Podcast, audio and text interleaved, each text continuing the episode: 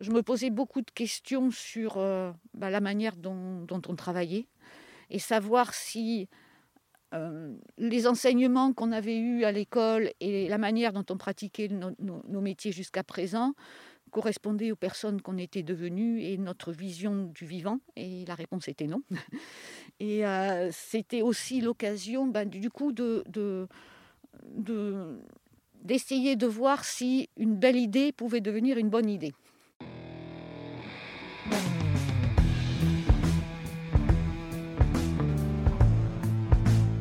Le vin, le jaja, le pinard, le pif.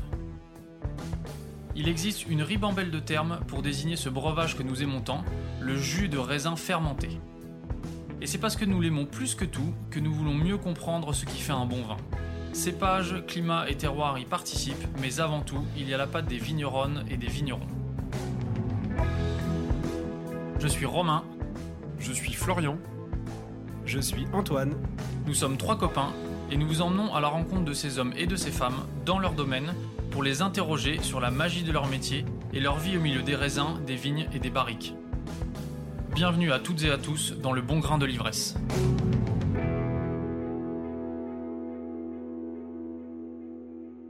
Chers auditeurs, chères auditrices, c'est un épisode de haut vol que nous vous proposons aujourd'hui. À l'extrême est de la Gironde, à Margueron plus exactement, se trouve le domaine du Champ des Treilles, tenu par Corinne et Jean-Michel Combe. C'est un couple uni par l'envie de produire de très grands vins, par la biodynamie et la conviction que le terroir et le matériel végétal sont cruciaux.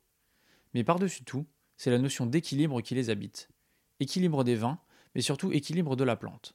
Et cela passe par une compréhension profonde du fonctionnement de la vigne et de son interaction avec son environnement. Conditions météorologiques, ensoleillement et luminosité, caractéristiques du sol, interaction avec les autres plantes. Ça a l'air évident dit comme ça, mais Corinne et Jean-Michel ont poussé la réflexion, la sensibilité et le travail à un niveau que nous n'avions encore jamais vu. Alors nous avons essayé de comprendre leur cheminement intellectuel et sensitif et de vous le restituer au mieux. Bonne écoute. Aujourd'hui, il y a 10 hectares plantés, euh, dont 3 hectares de blanc. Et, quand on a repris, il n'y avait que 5 hectares. C'était économiquement non viable avec un salarié. Donc on a planté la parcelle qu'on voit là à 10 000 pieds hectares, des merlots et des petits verres d'eau. Euh, ce qui est notre dada, parce que l'intérêt du pied de vigne est toujours la chose qui, prime. Et euh, en fait, la, la culture de la vigne, moi je l'envisage exactement comme l'éducation des enfants. C'est-à-dire que par défaut, je, fais confiance, mais je ne laisse pas tout faire, j'ai un rêve sur le long terme. Je suis sûre que la violence ne sert à rien. Donc, violence, pas de violence pour la vigne, c'est pas de rognage, pas d'effeuillage, pas de vendange verte, ou, les, des fois je suis obligée de rogner, mais, mais vraiment très tardivement quand l'apex est tombé. Comme pour les enfants, je veux qu'à un moment donné, la vigne trouve son identité. Et en tant que parent, on est là pour révéler le talent de chacun de nos enfants. Et je suis sûre que tout le monde a un talent. Il y a des pieds de vigne qui, savent jouer de la contrebasse, il y en a d'autres qui savent jouer du triangle, mais quand on fait une symphonie, il faut tout ensemble. Et je ne demande pas aux pieds de vigne qui jouent du triangle de, devenir des joueurs de contrebasse. Je ne sais pas si vous comprenez. Et c'est vraiment euh, arriver à comprendre l'identité de chaque pied et, de l'aider dans ce sens, euh, bah, de manière à ce que tout le monde s'épanouisse. voilà. Donc on a repris en 98 officiellement, suite au décès de ma belle-mère. Donc la reprise s'est faite dans l'émotion euh, bah, du moment. Aussi parce qu'il y avait de jolies vignes euh, et des vieilles vignes, parce que le papy à qui appartenait l'exploitation euh, avait fait fi de, toute la période de, de, restructuration du vignoble bordelais et donc avait gardé des vignes à 2 mètres par 1. Et donc des vieux pieds, les, vignes de blanc ont été plantées entre 44 et 54, donc ce, sont des mamies. Euh, on n'aime pas du tout le vignoble haut, et large, pour tout un tas de raisons, euh, surtout qualitatif et, pérennité du vignoble, parce que le, fait de d'avoir des fils de fer aussi hauts, ça nécessite bien entendu une vigueur qui qui ne peut être qu'une fausse vigueur amenée par des amendements. Euh, et le manque de concurrence au niveau des racines fait qu'elles ben, ne plongent jamais. Et, du coup, c'est difficile de parler de, de, ben, terroir. Et c'est ce, quand même que la vigne est censée faire. Et, en plus, chaque pied euh, est obligé de produire énormément parce qu'autrement, économiquement, on s'en sort pas. Et ce qui fait qu'en en, 10, 20 ans, 15 ans, il est complètement épuisé. Et il y a un turnover euh, et on rentre dans un cercle vicieux où euh, économiquement on n'attend pas le repos du sol et, plus on rapproche les plantations, plus la vigne meurt rapidement. Euh, donc c'est la raison aussi pour laquelle on a planté à, 10 000 pieds hectares. Voilà. 10 000 pieds hectares, c'est une densité relativement importante quand même pour la région, non? Oui, oui, oui. Alors, il y, a des, densités minimales, mais il n'y a pas de densité maximale à partir du moment où on ne dépasse pas les rendements de l'appellation. Et euh, donc, bon, bien sûr, INAO, euh, etc., qui sont venus voir la plantation, mais euh, chaque pied a une faible vigueur et une production ben, adaptée à sa vigueur. Et on n'est jamais, et, de loin, au, rendement de l'appellation. Et cette, cette densité importante, c'est justement pour contrôler la vigueur de la vigne, pour la limiter un petit peu? Ben, euh, c'est dans un but de pérennité de chaque pied, que chaque pied euh, produise ce qu'il sait produire et pas euh, avoir une compensation du manque de pieds par une vigueur que l'on que, l'on décrète, je ne sais pas comment le dire, voilà, parce qu'autrement économiquement on ne fait pas de vin. c'est aussi pour en étant en bio et en biodynamie, il y a même aussi un, point de prophylaxie, c'est que là, en, ayant des vignes à 10 000 pieds hectares, j'ai 10 km pour mettre, mettons, 50 euh, hectos de vendange. Quand on est à 3000 pieds hectares, on a 3 km pour mettre la même quantité. Donc forcément, il y a un entassement de feuilles et de grappes. Et ces feuilles et ces grappes, à un moment donné, rendent les, les, eh ben, traitements euh, compliqués. Et, euh, et, très honnêtement, euh, avoir un, rendement de, de 60 hecto-hectares dans des vignes larges, moi je ne saurais pas faire en, biodynamie.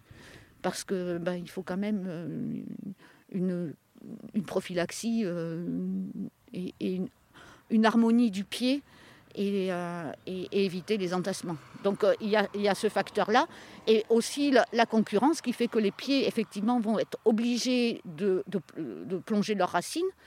Et ça les affranchit par la suite ben, des problèmes d'eau au niveau des vendanges ou de l'été, où on a euh, pratiquement jamais de stress hydrique et inversement, les merlots, quand il pleut au moment des vendanges, ils ont toujours tendance à devenir euh, des prunes. Euh, et, là, il y a quand même un effet tampon euh, du fait que les racines sont profondes et on n'a enfin, on n'a pas de grosses baies qui éclatent, même si on a des pluies tardives dans la saison. Voilà. Vous avez quoi comme cépage Donc en blanc, on a les trois cépages bordelais, Sémillon, Sauvignon, Muscadelle. Quand on a repris, il y avait énormément de sémillons parce que la région faisait des blancs doux à l'époque. Et donc en 2003, on a surgreffé une partie des sémillons en muscadelle euh, qu'on n'avait pas du tout. Donc on, discutera, je pense, de, l'approche des quatre éléments en biodynamie et ce que ça veut dire au niveau des sols, des, vignes et des vins. Mais euh, le côté air de la, muscadelle, l'élégance de la muscadelle nous manquait dans l'assemblage. Et, donc on a surgreffé de manière toujours pareille à garder les vieilles racines et, euh, une densité de, vin euh, importante et tout en changeant le cépage. Voilà. Donc on a fait ça en, 2003. Et autrement, sur les rouges, on a une majorité de merlot parce qu'on est sur argilo-calcaire. Euh, on a des cabernets francs, des cabernets sauvignons qui n'ont rien à faire ici, mais euh, comme ce sont des vieilles vignes, on ne les arrache pas, puis on a les moyens de les aider et de leur amener un peu plus de chaleur, et, des petits verres d'eau. Donc on a sept cépages en tout. Pourquoi les cabernets francs, ils n'ont rien à faire ici Non, les sauvignons. Les sauvignons. Ah, le, cabernet sauvignon. Le cabernet sauvignon euh, aime beaucoup les graves. C'est un cépage feu pour nous. Donc euh, ici, les sols sont trop froids et, euh, et, puis voilà, le, le, couple terroir-cépage n'est pas respecté dans le cas des Cabernets Sauvignon. Et c'est toujours quand même un principe de base. Normalement, on, plante ce qui est adapté à son sol et à son, climat, à sa région. Et ici, faut il faut l'aider pour avoir une pleine maturité. Et, et, avoir un échelonnement des vendanges qui ne dure pas jusqu'à la Noël. Quoi. Et vous l'aidez comment du coup? Alors, on en reviendra, je pense, dans le détail, mais, on travaille plus sur l'élément feu pour le, Cabernet Sauvignon. Euh, rassurez-nous quand même, quand on, va, quand on goûte vos Cabernet Sauvignon, ils sont bons quand même, non? Bah oui, oui. Bah, je ne peux pas dire qu'ils sont pas bons. Oui, oui, oui, oui, oui. Non, mais ça nécessite plus d'efforts. Voilà. C'est, Mais bon, ça fait partie de la règle du jeu. On le sait. Euh, et, euh, et, on assiste. Et c'est vraiment l'idée. Donc, on a donc au moment de la reprise, à, ça, c'était euh, l'émotion, mais c'était aussi un moment clé dans notre vie parce que en ce qui me concerne depuis la naissance des enfants, donc en 90 et 92, je me posais beaucoup de questions sur euh, bah, la manière dont, on travaillait et savoir si euh, les enseignements qu'on avait eus à l'école et la manière dont on pratiquait nos, métiers jusqu'à présent correspondaient aux personnes qu'on était devenues et notre vision du vivant Et la réponse était non. Et euh, c'était aussi l'occasion, ben, du coup, de, d'essayer de, voir si une belle idée pouvait devenir une bonne idée. Parce que euh, on a beaucoup travaillé d'abord dans notre tête et je pense que le chemin vers la biodynamie, ou je ne sais pas comment l'appeler, euh, est d'abord dans la tête. Il faut être sûr de ce que l'on veut et du chemin que l'on veut prendre. Et une fois que euh, le, chemin est, fait, euh, bah, il faut voir si pratiquement on peut mettre en œuvre les choses. Et ça, c'est une autre étape économiquement et techniquement. Donc c'était l'occasion ici de voir si bah, si on pouvait euh, transformer tout ce qu'on avait dans notre tête concrètement. Et, euh, donc, ben, parallèlement à ça, ça a été euh, un test aussi, de manière à, progresser petit à petit. Et, voilà, donc c'était aussi un petit laboratoire. Vous venez d'évoquer un chemin intellectuel pour arriver à la compréhension de la biodynamie. Est-ce que vous pouvez nous expliquer quel a été ce chemin? Alors, c'est parti d'abord d'un postulat en se disant qu'on ne voulait plus être en guerre et en lutte. Et, en cela, le bio ne nous correspondait pas parce que, euh, après, ça dépend de, chacun, mais malgré tout, la philosophie du bio, c'est lutter contre une maladie ou un ravageur euh, bien entendu, on ne va pas utiliser la bombe nucléaire euh, qu'on peut utiliser en, conventionnel. On va utiliser des arcs et des flèches parce que c'est biodégradable. Mais l'idée, c'est toujours de lutter contre une maladie. Et en fait, on voulait plus de, une approche beaucoup plus holistique et comprendre qui est la maladie, pourquoi elle est là, et, euh, arrêter de combattre les symptômes pour s'attaquer aux causes et comprendre les causes. Euh, et, c'est un parcours d'une vie et je pense qu'on mourra sans avoir tout compris. Donc, euh, moi j'ai l'impression de faire une balade dans, dans un hôtel.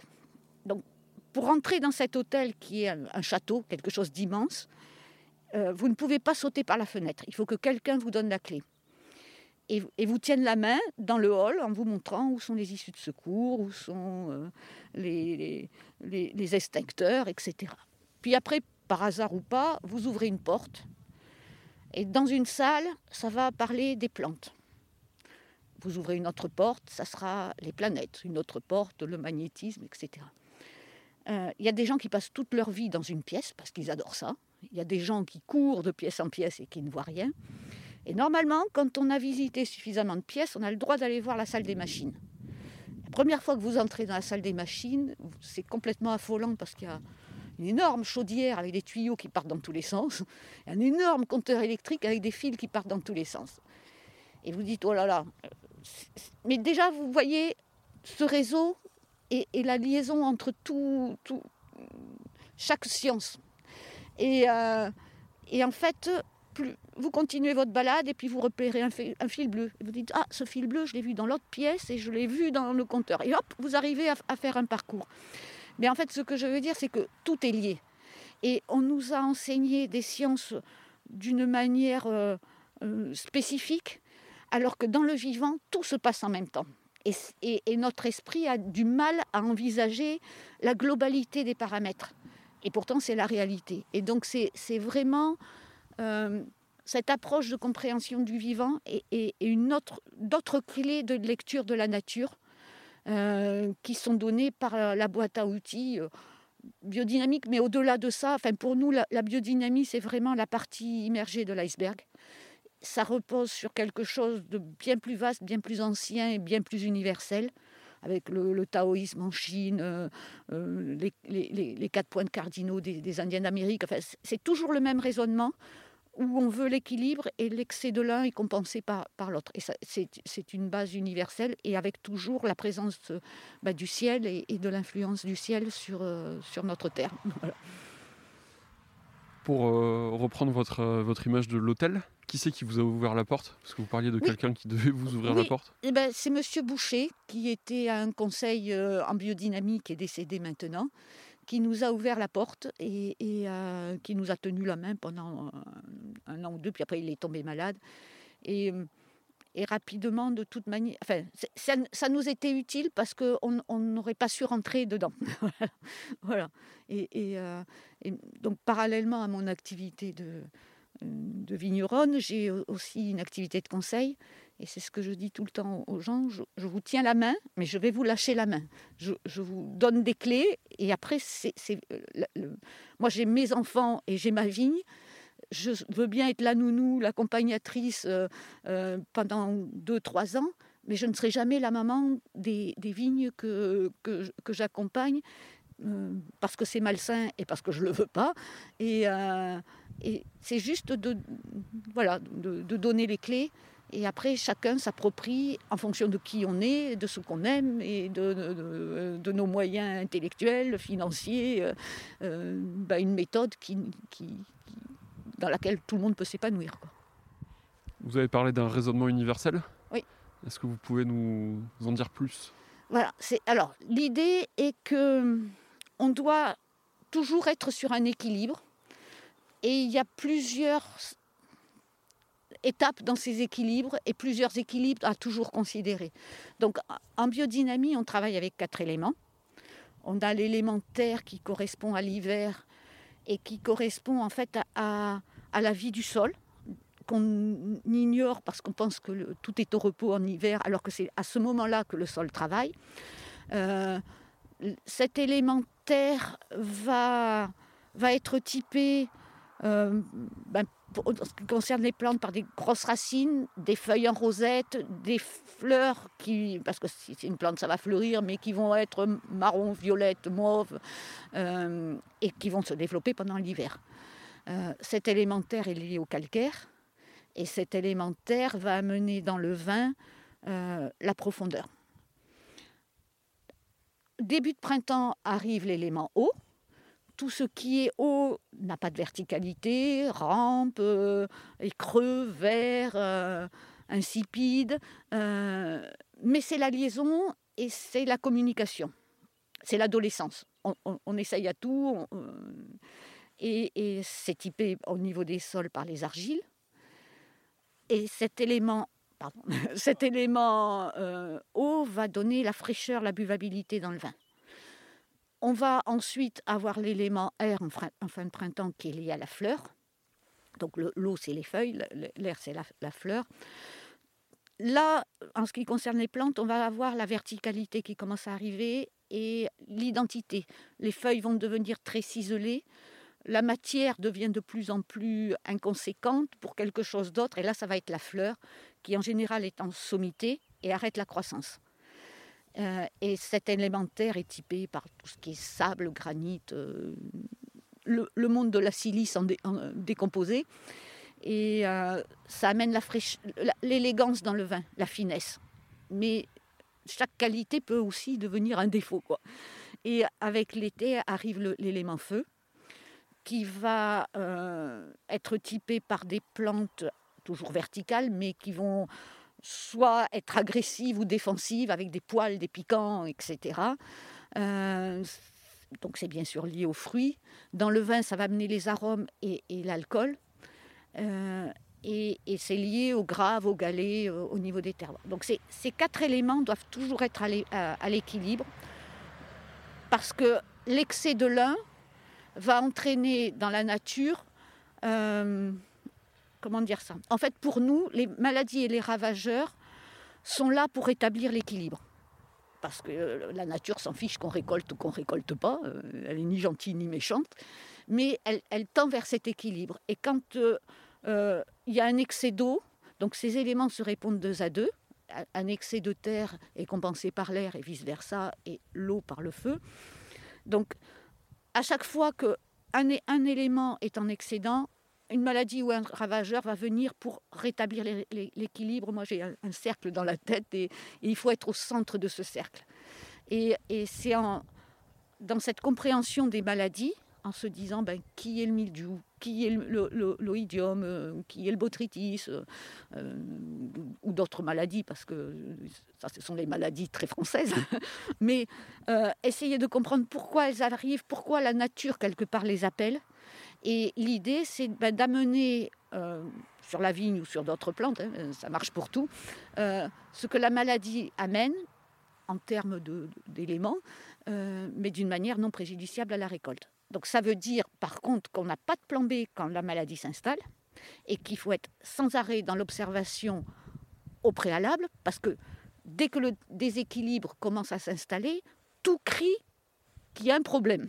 Donc il faut bien sûr être là pour voir le problème et, euh, avoir les yeux et les outils pour analyser et faire le bon diagnostic et, surtout ben, euh, aimer être dehors et pas déléguer euh, le suivi du vignoble à, des gens étrangers qui n'auront pas la connaissance fine de, de, la vigne.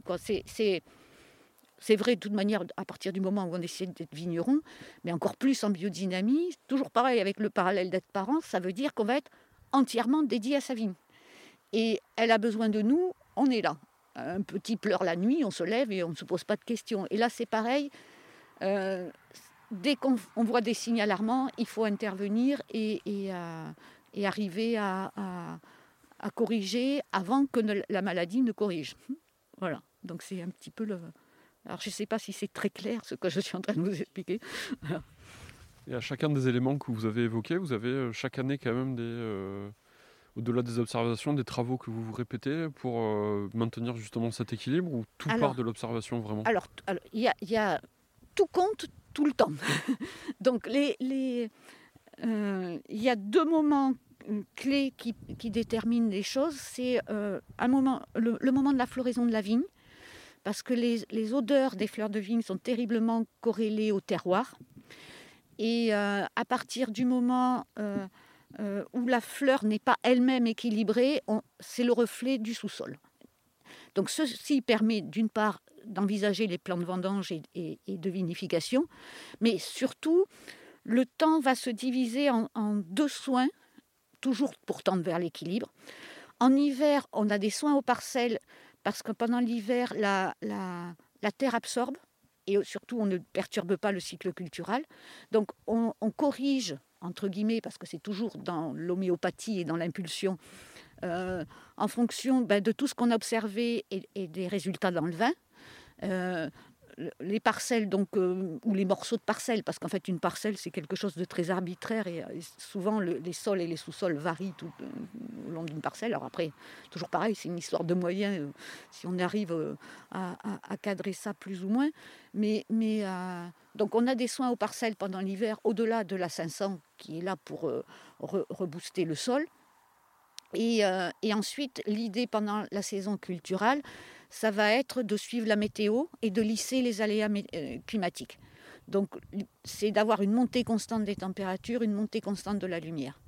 Et donc, chaque saison est différente. Donc, il y a des problèmes de fond liés à la parcelle de déséquilibre du sous-sol, parce qu'en fait, les grands terroirs viticoles sont des terroirs qui sont à l'équilibre avec les quatre éléments.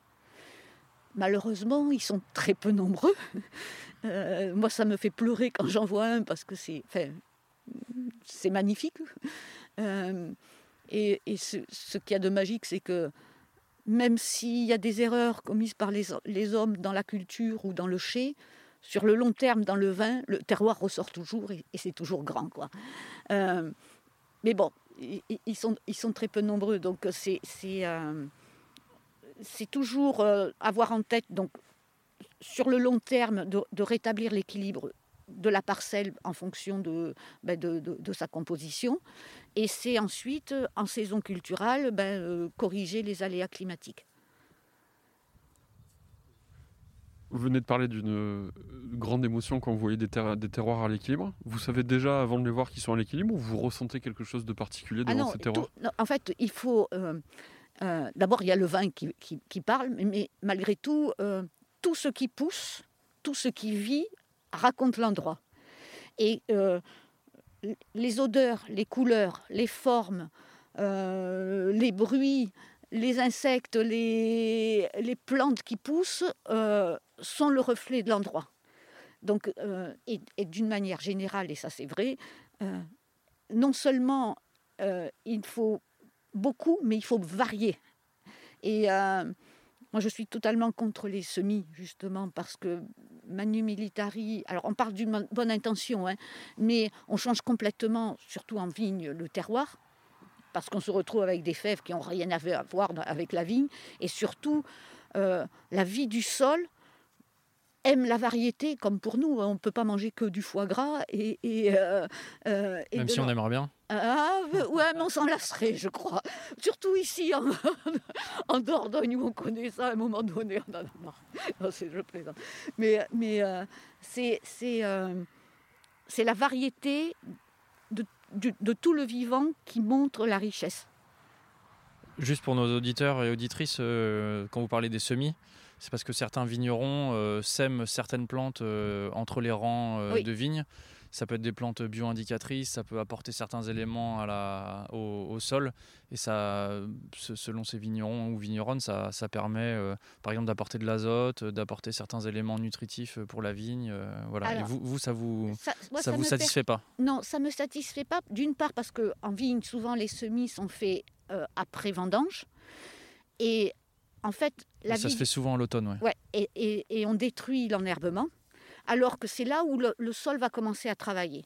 En fait, euh, la vie du sol, donc que ce soit les insectes, les champignons, les bactéries, les vers de terre, ont besoin de certaines conditions.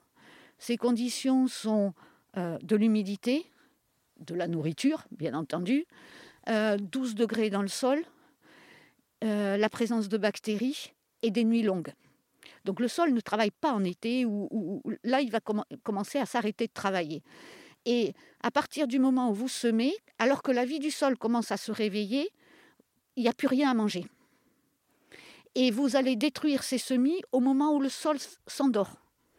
Et toute la saison hivernale, suivant les moments des semis et suivant où on est en France, hein, euh, ça va lever des fois tardivement et suivant l'orientation des parcelles, l'érosion fait son effet. Alors que quand on a le. Enfin, moi, mon idée, c'est jamais de terre nue à euh, passer l'automne.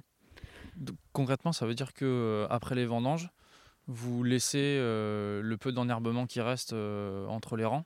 Oui, en fait, on Naturellement. ne pas. Voilà, donc ça dépend ben, des densités de plantation et des, et des millésimes. Euh, si l'herbe devient euh, concurrentielle à un moment donné, on fait sauter l'herbe, mais superficiellement, quoi, en, donnant un, coup de griffe. Vous grattez, quoi. juste gratter, et, naturellement, avec les premières pluies d'automne, elle repousse, et, et, euh, arrivé au 21 septembre, qui est une date clé, on, a de l'herbe, et, à partir du moment où les, nuits s'allongent et où on, retombe dans des conditions de vie du sol, on a on, a de l'herbe et, une herbe variée, naturellement variée. Et c'est vraiment euh, cette idée-là. Et euh, on a. Euh, comment dire C'est gratuit, c'est facile et, c'est super efficace. Et nous, notre idée. Enfin, nous, on n'a jamais mis un gramme d'engrais sous aucune forme. L'idée est toujours de nourrir le sol de manière à ce que le sol nourrisse la vigne. Mais, mais y a le, les histoires d'azote, etc., même par l'analyse, c'est beaucoup plus compliqué que ça. Euh, alors après, il faut aussi regarder comment se comporte sa vigne et est-ce qu'on atteint le fil de fer du haut, est-ce qu'on n'a pas de problème de fermentation dans les mous avec l'azote. Mais euh, une analyse de sol ne dit pas la vérité et ne, sait pas dire si la vigne a des dents ou pas des dents pour, aller manger euh, ce, qu'il y a. Et, toujours pareil, le, ça part d'une bonne intention de décompacter, mais le, décompactage de ces plantes, c'est 10 cm. Alors que le seul décompacteur, c'est le ver de terre. Et, qui remue des, quantités euh, astronomiques de terre, qui crée des galeries, qui permet la, la, la, la pénétration de l'eau pendant, pendant l'hiver et le stockage de l'eau ensuite et, de faire vraiment un complexe acido-humique et, de, et de l'humus euh, sur le long terme. Voilà. Alors on l'a pas encore dit, on est euh, à Margueron ici, on est vers Sainte-Foy-la-Grande, c'est à l'extrême est de la, de la Gironde sur la route de, la Dordogne. Vous nous avez parlé de, de grand terroir. Est-ce que d'après vous ici on est sur un grand terroir? Non, on est sur un joli terroir, mais pas un grand terroir. Vous avez du mal à atteindre les équilibres euh, dont vous nous avez parlé? C'est un gros travail pour, euh, pour y arriver? Ben, C'est quelque chose que l'on sait depuis le départ. Moi, je fais souvent la comparaison avec euh, les marathoniens. Pour arriver sur la ligne d'arrivée du, marathon, ben, il faut faire des efforts, il faut, faire des, il faut avoir une alimentation saine, il faut s'entraîner. Mais il y a des gens qui ont un don, et qui, bien sûr, il va falloir qu'ils s'entraînent et qu'ils fassent attention, etc., mais qui vont arriver à courir le marathon en deux heures et demie. Et il y en a d'autres qui n'ont pas le don et qui vont faire énormément d'efforts et qui vont être contents de, courir le marathon en quatre heures. moi, je cours le marathon en quatre heures et je suis contente. Je ne sais, sais, pas comment vous le dire. Donc je reprends le, fil. Vous nous avez dit qu'en 97, euh, vous repreniez le domaine et que par la même occasion, vous décidez de passer le domaine en, biodynamie. Euh, comment ça s'est passé euh, concrètement dans les années qui ont suivi? J'imagine que vous avez fait des erreurs, qu'il y a eu du tâtonnement. Est-ce que vous avez été aidé? Est-ce que vous avez appris par vous-même? Comment ça s'est passé? On n'apprend que par soi-même en se prenant des claques. et, le, problème, sur le moment, ça fait très mal. mais il faut comprendre après où, où est-ce que les choses nous ont échappé. Euh, et, il y a toujours des, nouveaux phénomènes, euh, que ce soit au niveau climatique ou... Euh, oui, oui, on, s'est pris... Bah, moins moi ici, mais Jean-Michel à Pontécanet, il y a eu 2007 avec le mildiou. et 2018 avec un facteur plus compliqué qui était la lumière. Et, que j'aurais dû connaître parce que je travaille en, Virginie aussi et avec d'autres plantes qui n'aiment pas la lumière. Donc euh, c'est, en fait, en période culturelle, on a tout le temps la tête dans le guidon parce que chaque année, on se dit oh je suis tranquille, j'ai tout prévu, puis ça se passe jamais comme ça. Et systématiquement, par contre, à, l'hiver, on, a un thème d'analyse, Jean-Michel et moi, et, et c'est très bien d'être à deux parce que c'est stimulant. On ne voit pas les mêmes choses, on n'a pas les mêmes problèmes, mais on a la même manière de raisonner. Et du coup, euh, on, se met des problématiques euh, à résoudre durant l'hiver, qui sont en général liées au, point difficile du, millésime précédent. Jean-Michel, c'est votre mari. il a été régisseur euh, du domaine Pontécanet pendant 31 ans. Oui. Il l'a quitté en 2020, c'est ça? Oui, c'est ça. 2020. C'est ça, ouais. vous nous parlez de, de claques, là Par exemple, sur 2018, là, vous dites que vous auriez dû le voir. Vous pouvez nous expliquer ce qui s'est passé exactement? Alors, c'est mon interprétation mais euh, donc, bien sûr, on regarde le ciel. C'était ici ou à Pontécanet en euh, bah, Dans la France entière et dans le monde entier, parce que ça, ça a impacté euh, au, Portugal. Enfin, voilà. Donc, il y a eu un phénomène assez brutal qu'on a appelé mildiou, qui est intervenu en dehors des, des, plages normales du mildiou. Donc, la vigne, on était au 14 juillet, il y avait eu énormément de pluie tout l'hiver et tout le printemps. Et subitement, le, soleil est arrivé. Et alors que le soleil était là, la récolte a disparu en 2-3 jours. Donc, euh, c'était un, petit peu interpellant. Et généralement, le mildiou s'installe plutôt sur les pieds vigoureux. Là, c'était plutôt des pieds maigres et dans des configurations à l'opposé de, ce que, fait normalement le mildiou. Et euh, donc chacun y est, parti en disant oui, mais on a eu énormément d'eau, il faisait doux, ce qui, était, vrai. Le pulvé était mal réglé, euh, c'était pas le bon produit en, conventionnel. En bio, c'était, on aurait dû commencer avec plus de cuivre, moins de cuivre. j'ai vu plein de programmes de traitement, rien n'a fonctionné. Si ce n'est après les bombes nucléaires euh, en conventionnel qui ont arrêté le mildiou, mais en bio et encore pire en biodynamie, tout le monde s'est pris une claque. Euh, et, justement, le fait de se dire pourquoi en biodynamie, on a eu plus de dégâts qu'en que, bio. Et euh, donc, ben, on, a, enfin, c'est surtout Jean-Michel, épluché les données météorologiques de, de, Mérignac sur 20 ans, avec euh, jour par jour les températures, la pluviométrie et les durées d'ensoleillement, puisqu'on n'a pas la luminosité, mais on a les durées d'ensoleillement. Et à partir de ça, on a construit des droites qui sont les cumuls de, ces facteurs-là et, et, les, graphes mois par mois. Et on s'est rendu compte qu'en fait, en 2018, euh, il y a eu un énorme déficit de lumière. Mon, interprétation, c'est que Pluton était en train de faire son nœud et que Pluton est, lié à l'obscurité et fait son nœud tous les 271 ans, donc on n'avait pas de, de comparaison. Euh. Mais après, quand on regarde historiquement les famines, etc., on retombe quand même sur des, des, périodes difficiles à chaque fois que Pluton a fait son nœud. Donc, on, en reparlera peut-être euh, ce que ça veut dire Pluton qui fait son nœud, mais en fait, il croise l'écliptique. Et, euh, et, en fait, euh, on a la vigne est restée dans, dans, sa, dans l'obscurité jusque mi-juin, grosso modo. Et elle a retrouvé sa vraie nature de plantes de, deuxième strate de forêt.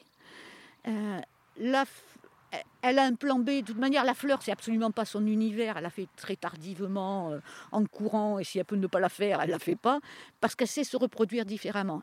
Elle peut, lancer des racines aériennes, des, stolons qui, permettent sa, reproduction, euh, et qui est la reproduction souvent des plantes d'ombre et effectivement, en 2018, il, commençait à se développer des racines euh, aériennes sur les astres, et, ça aurait dû être alertant. Et, euh, euh, et, par contre, pour toutes ces plantes qui, qui, ont une photosynthèse très au ralenti, le soleil est toxique. Et je pense que c'est ce qui est arrivé quand, après une, longue période où la photosynthèse s'est très mal faite parce qu'il manquait de la lumière, euh, d'avoir brutalement, de, passer brutalement de l'ombre à la lumière, la plante n'a pas su réagir et, du coup, ben, il y a eu des composés toxiques qui, et, on a, on a euh, la, récolte a disparu en 2-3 jours. Et euh, on a aggravé le phénomène en biodynamie parce qu'on passe un préparat qu'ils appellent 500 et qui est lié à l'obscurité, et on l'a mis au, moment où déjà l'obscurité était excédentaire. À base de silice, c'est ça Non, ça c'est la, la, bouse de corne là. Ah, la bouse de corne. Et inversement, on a passé la 501, donc la silice de corne, au moment où la lumière était excessive. Alors que la silice, c'est censé ramener davantage de lumière. Euh, oui. Et, et, en fait, voilà, donc ça se passe en général au moment de, de, la fleur au mois de juin. Et, on a euh, et c'est pour ça que je vous dis une montée constante de la lumière. Et on est vraiment passé à ce moment-là de, de, l'obscurité à la lumière. Et, en aggravant en biodynamie euh, et l'obscurité et la lumière. Euh, et bien sûr, euh, on a eu des dégâts dans les récoltes. Quoi. Qu'est-ce que ça veut dire que Pluton fait son nœud Et qu'est-ce que ça a comme conséquence concrète sur le climat? Alors, en fait, tout le ciel a une influence continuelle sur le climat. Euh, il me faut une deuxième vie pour étudier ça, mais, c'est passionnant. Euh, donc nous concrètement et pragmatiquement, je regarde juste le Soleil et la Lune parce qu'autrement il me faudrait un logiciel de corrélation très puissant que je n'ai pas et du temps que je n'ai pas. Mais en fait, euh, donc on divise nous en, biodynamie aussi les jours avec les quatre éléments. On a des jours racines, etc. Ceci est lié en fait au passage, on a, pour en revenir au départ, on a une vision géocentrique du ciel. Donc on regarde le ciel depuis la Terre. il semble que le Soleil fasse un cercle autour de nous. Ce cercle, ça s'appelle l'écliptique. Et toutes les, planètes du système solaire vont se situer sur l'écliptique. Et de temps en temps, parce qu'en en fait, elles ont leur propre cycle de révolution et qu'elles ont des distances différentes, elles semblent couper ce, cette écliptique. Et ce moment-là, c'est des nœuds. Donc, soit elles le font en, descendant, c'est des nœuds descendants, ou, en montant, c'est des nœuds euh, ascendants. Euh, et ça, ça a toujours une influence sur le climat. Euh, et ensuite, toutes les étoiles du ciel ont, des caractéristiques, donc ça c'est pas de la biodynamie, hein, euh, qui sont les émissions plus ou moins chaudes, donc elles sont divisées en O euh, jusqu'au M, donc c'est un mémo technique, c'est O be a fine girl kiss me, avec les M qui sont très, très chaudes et, les O euh, qui sont très froides. Et ça correspond en fait à la division, parce que là, je vous ai parlé que des quatre éléments, mais on, raisonne plus finement avec la symbolique des, des, dieux grecs et des planètes, euh, des sept planètes. Et ça correspond exactement à ça. Et à chaque fois que la Lune ou le Soleil se retrouvent devant des groupes d'étoiles ou des étoiles euh, très chaudes, très froides, euh, liées à la pluie ou pas, on a l'influence sur, sur Terre. Et la Lune, c'est vraiment flagrant parce qu'en fait, elle est très proche de nous et toute petite et surtout elle cavale dans le ciel. Euh, et chaque fois que la Lune va se retrouver devant ben, ces fameux groupes d'étoiles ou devant une étoile F, on a la pluie qui est à l'endroit au zénith. Toujours au zénith. Donc on regarde toujours le ciel au-dessus de sa tête. Ça explique pourquoi ben, il peut pleuvoir à Bordeaux et puis pas ici, ou inversement. C'est que ben, comme elle avance vite, étant petite et étant proche, euh, bah, elle est plus au-dessus de cette planète-là quand, quand euh, elle passe aux, zéniths au-dessus de notre tête.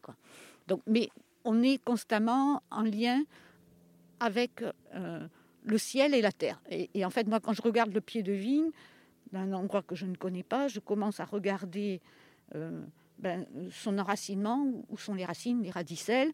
Je regarde son tronc, le diamètre de son tronc, est-ce qu'il est adapté euh, au, bois qu'il supporte. Euh, je regarde ensuite les, bois, leur verticalité, leur couleur, si l'apex s'est redressé vers le ciel, où sont les vrilles, où commencent les vrilles, où commencent les entrecoeurs, et ainsi de suite, euh, et jusqu'au ciel, pour voir le, qui, qui, est le climat, qui, qui est, quelle est la météo. Donc c'est vraiment, moi je, commence en bas et je vais vers le haut. Et vous voyez direct, enfin vous voyez facilement comme ça les, des déséquilibres qu'il peut y avoir euh, ouais, dans les vignobles? Euh, souvent, alors quelque chose moi qui me qui m'émeut et qui me fait mal, c'est quand euh, on ne sait même plus de quel cépage il s'agit. Que les feuilles sont devenues tellement obèses, c'est souvent obèse, pas, maigrichonne on le reconnaît toujours, mais il y a des fois des, vignobles qui sont tellement déséquilibrés, enfin des pieds de vigne tellement déséquilibrés que ben, on ne sait pas dire si c'est une feuille de merlot ou de cabernet ou, enfin, ou de n'importe quoi. elle a, elle a réellement perdu son identité. Et, ça, c'est, enfin, pour moi, c'est grave. Comment on fait pour rendre des feuilles euh, obèses? Ah bah, on, les nourrit avec de la mauvaise nourriture. Comme les humains. le pied de vigne avec de la mauvaise nourriture, ils mangent McDo et, et, elles engraissent. Voilà. Elles engraissent, et, mais tout compte aussi, et, la qualité de la nourriture, pour nous comme pour la vigne, est, primordiale sur, euh, bah, sur l'esprit aussi. D'après vous, on fait des meilleurs vins avec ces méthodes culturelles qu'en conventionnel ou en bio? C'est pas qu'une méthode culturelle euh, d'ailleurs, mais avec cette philosophie, je dirais. Ben, c'est euh, surtout que on prête attention à tout. Donc, je ne sais pas si c'est la méthode qui est plus efficace, mais on prête attention à tout et surtout, on a l'outil de, de, correction parce qu'en en biodynamie, l'homme est, est, acteur. En fait, le, on part du minéral qui doit nourrir le végétal, le végétal doit nourrir l'animal, et l'homme est au-dessus de tout. Et l'homme, parce qu'il a la conscience, est responsable de l'équilibre de tous les autres règnes. Donc l'homme n'est pas du tout neutre en biodynamie. Et, euh, justement, on a la capacité de, ramener les équilibres et de, et notamment dans le vin, puisque bah, le vin parfait, on va avoir du fond, de la fraîcheur, de l'élégance et des arômes, et, ne pas être porté par quelque chose d'excessif qui devient un défaut. Donc un excès de feu, bah, ça va faire des vins alcooleux. Un, excès de terre, ça fait des vins rustiques. Un excès d'eau, ça fait des vins dilués. Et, un, excès d'air, ça fait des vins inconsistants. Donc c'est euh, toujours euh, euh, cet équilibre qu'on doit avoir en tête et la capacité pendant la période hivernale de corriger ça sur les endroits qui, ou au moins lisser les problèmes. Et il vaut mieux avoir un vin avec tout à l'équilibre, même si c'est peu, quelque chose qui est too much sur un des éléments. Enfin, c'est mon goût. Cet équilibre, vous pensez qu'on peut l'atteindre euh, dans n'importe quel vignoble euh, ou même dans n'importe quelle production euh, maraîchère ou de fruits dans le monde? Oui, oui, oui. Alors après, et c'est là souvent mon, point de, de, discorde avec des, des ou, les, organismes certificateurs, c'est qu'il faut comprendre ce qui a amené Steiner, donc qui est le père euh, fondateur de la biodynamie, euh, euh, à, donner des recettes. Et les gens maintenant, parce que c'est en plus super à la mode, ne, considèrent que la recette comme quelque chose de magique. Alors, ce qui est faux, parce que c'est important, c'est nécessaire, mais ce n'est pas suffisant. Donc, c'est c'est une dérive, et, même au niveau, et, je trouve ça un petit peu dommage parce que ben, normalement, l'ouverture d'esprit devrait être là et on devrait pouvoir argumenter. Euh, il faut d'abord faire le bon diagnostic et aller chercher dans sa boîte à outils, qui est immense, parce qu'au-delà des deux préparats de la biodynamie, euh, la 500 et la 501 dont on a parlé tout à l'heure. Tout à fait. Euh, on a la possibilité d'acquérir avec les outils locaux, euh, avec ce qui pousse sur place ou ce qui vit sur place, euh, la, capacité de rétablir l'équilibre. Euh, et, en fait, dans ma tête, j'ai plusieurs cercles qui se superposent. Donc, j'ai les quatre éléments au sujet des, plantes, au sujet des, donc des cépages, parce que en fait, ce sont des plantes, des terroirs, des minéraux, des végétaux, des animaux, des gens. En fait, le, le les quatre éléments sont, une clé de lecture universelle et en fonction du moment, etc., ça me donne une boîte à outils immense où je peux aller puiser soit une tisane de plantes, soit aller chercher un, métal, un minéral, qui auront une action synergique pour euh, atteindre le but. Alors là, on arrive à un point euh, clé. Euh, j'ai lu une interview de votre mari, enfin un article euh, et une mini-interview de votre mari il n'y a pas très longtemps dans Terre de Vin qui parlait du fait que vous avez créé votre euh, activité de, euh, de, conseil comme consulting pour travailler sur la, biodynamie. Et il avançait une notion que moi j'avais personnellement jamais lue ni entendue du haut de ma toute petite expérience dans le monde du vin. vous m'arrêtez si je me trompe, mais en gros il disait euh, Steiner, il a euh, codifié entre guillemets la biodynamie avec euh, des, des, préparations, mais Steiner, il a, codifié, il a codifié ça dans un temps et dans un espace donné, et donc il n'y a pas de raison que que euh, quand on se retrouve aux États-Unis ou en Afrique du Sud ou en Chine, ce soit les mêmes préparations euh, à utiliser parce que c'est pas le même climat, c'est pas le même espace et ainsi de suite. Donc la biodynamie c'est bien, mais si on s'en sert que comme une boîte à outils en suivant simplement ce que dit Steiner alors qu'on est à l'autre bout du monde, ça va pas fonctionner. forcément, il faut, c'est ce que je vous disais, il faut d'abord faire le diagnostic. Et enfin, moi, j'interviens en Californie. En Californie, dès le mois de mars, on est en excès de lumière. Et quelque part, à un moment donné, la lumière devient notre ennemi, ça fait pas sens de passer des 501. Et, c'est complètement contre-productif parce qu'on arrête complètement la croissance de la vigne. Comme il y a beaucoup de lumière, elle fleurit et, les bois font 20 cm de haut. Et par contre, ça ne dérange personne d'avoir la fertigation, donc l'eau d'irrigation avec les fertilisants dedans, de manière à ce qu'elle pousse. Euh, et, on aggrave d'un côté le problème, et même Déméter USA, ça ne les dérange pas du tout la, fertigation. Et, euh, je suis en litige là-dessus avec eux. Enfin, à partir du moment où on argumente et où on a des, arguments pertinents pour dire pourquoi on fait quelque chose ou pas, euh, on devrait trouver un terrain d'entente. Et ce n'est pas le cas. Pour être certifié, il faut passer ces 500 et 501, même si on ne comprend pas ce qu'on fait, et même si, c'est à l'encontre de la culture. C'est, si je peux me permettre l'expression, c'est de la biodynamie un peu bête et méchante parfois. C'est ça? Ben, je, trouve ça, oui, euh, un petit peu dommage parce que... Euh, ce que, ce que je vous disais, il faut revenir au fondement. Comment Steiner a, raisonné et pourquoi il a proposé ces recettes. Et, à partir de là, euh, et la biodynamie est quelque chose qui est complètement adapté à l'Allemagne et à notre culture occidentale. Mais après, c'est pareil, il faut, on ne peut pas arriver en conquérant en disant j'ai la solution. Euh, moi, je suis un vignoble en Chine. Euh, ils ont une des, des, pratiques culturelles vertueuses autres que la biodynamie. Donc, par contre, ça me permet de raisonner et de, et de comprendre pourquoi c'est fait, parce que le raisonnement dans la tête est toujours le même. C'est pour ça que je vous dis au départ, il faut d'abord faire sa révolution dans la tête. Mais, mais euh, le, mot biodynamie est inadapté et, peut-être très prétentieux parce que pourquoi aller imposer une culture, euh, une pratique occidentale euh, Alors après, c'est le, vrai problème, c'est comment on nomme ça. Et au-delà de ça, euh, on a une autre vision. Donc, parce que si on le fait les choses sincèrement, la pratique biodynamique, c'est une bombe dans l'entreprise. Ça change complètement les relations avec les salariés, ça change complètement la manière de communiquer, la manière de vendre, euh, pour tout. Parce qu'en fait, on, a... Euh, je pense qu'on ne peut pas faire ça sans passion. Et, euh, d'abandonner ces petits juste sur une facture avec un, nombre de bouteilles et un prix, c'est pas possible quoi. Et, on veut d'autres relations entre le jusqu'au consommateur final si on n'est pas en vente directe, mais il faut trouver des relais euh, qui sauront expliquer et, qui sauront prendre soin des bouteilles aussi quoi.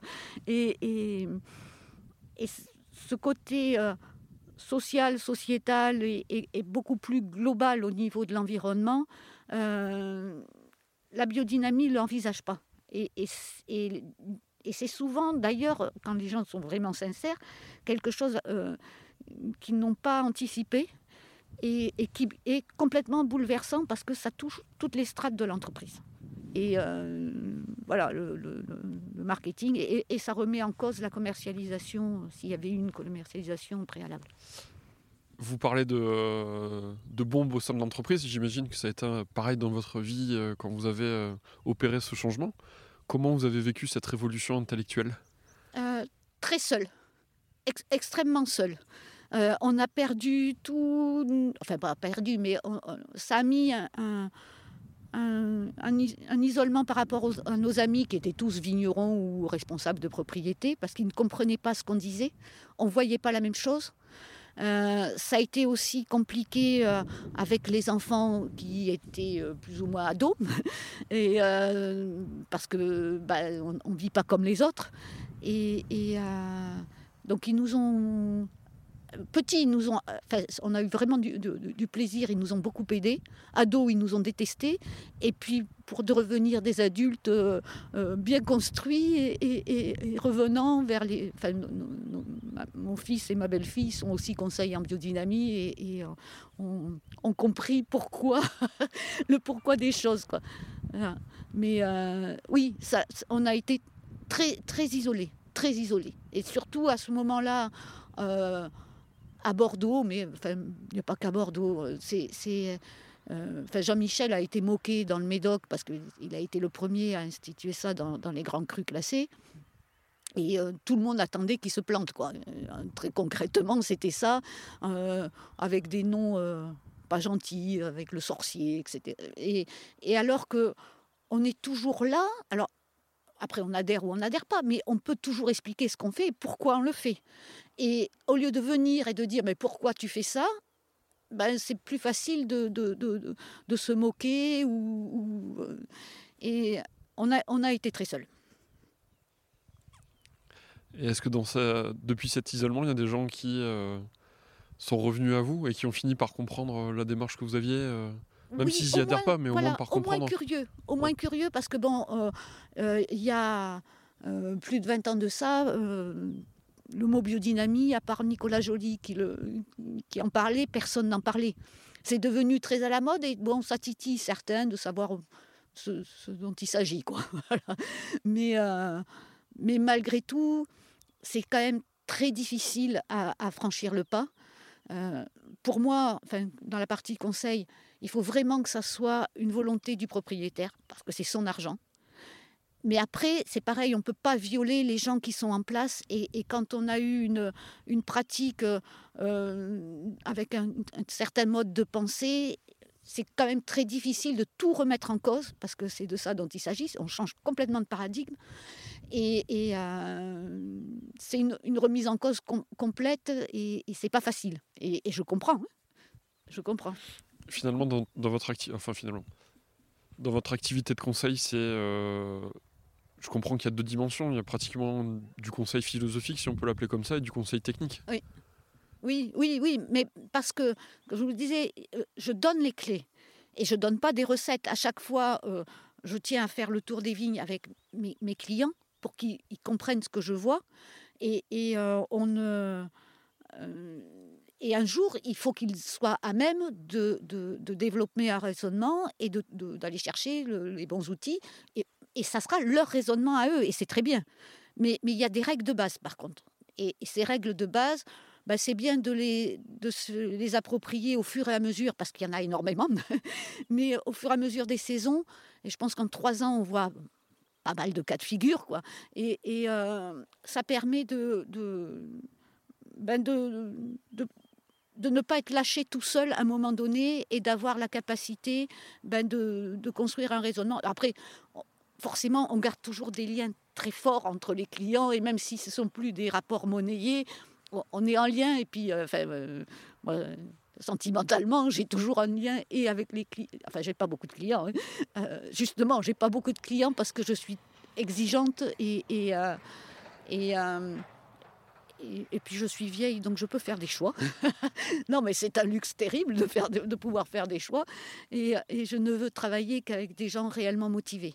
Et la question, c'est de se dire, euh, euh, suivant la taille des propriétés, de faire un essai, c'est très bien. Mais si l'essai fonctionne, qu'est-ce qu'on fait? Parce que ça fait pas sens quand une propriété fait 100, hectares euh, d'avoir 3 hectares pendant 10 ans en essai. Soit ça fonctionne et on étend, soit ça fonctionne pas et on arrête. Et, à un moment donné, euh, moi, il y a, trois phrases que je veux graver sur ma tombe. et la première, c'est Choisis ton camp, camarade, qui était une phrase de Coluche. En même temps, j'y crois pas. Euh, la, deuxième phrase, mais qui est notre manière de travailler, c'est le rythme est la solution au chaos. Et c'est vrai pour tout. On travaille sur le rythme. Et l'autre est une phrase de Jules César, qui est terriblement pertinente et qui disait euh, la question n'est pas de savoir comment nous allons gagner, mais si nous allons gagner. Et, c'est tellement vrai parce que dans, dans toutes les matières, hein, on adore s'atteler à résoudre un tout petit détail alors que rien ne va autour. Et, euh, alors c'est beaucoup plus effrayant de s'atteler où rien ne va que au tout petit détail, mais euh, souvent on se trompe de problème et du coup on se trompe de solution, mais parce que c'est pas un problème. Quand rien ne va, c'est un cumul de problèmes. Et de tout remettre à plat, bah, c'est compliqué.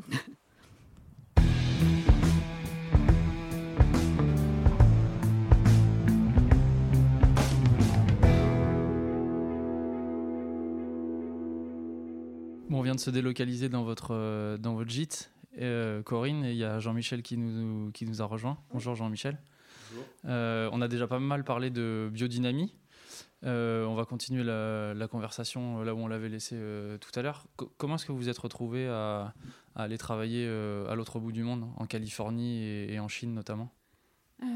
Bah, C'est une bonne question parce que comme je fais zéro publicité, non, mais c'est après des rencontres et, le bouche à oreille.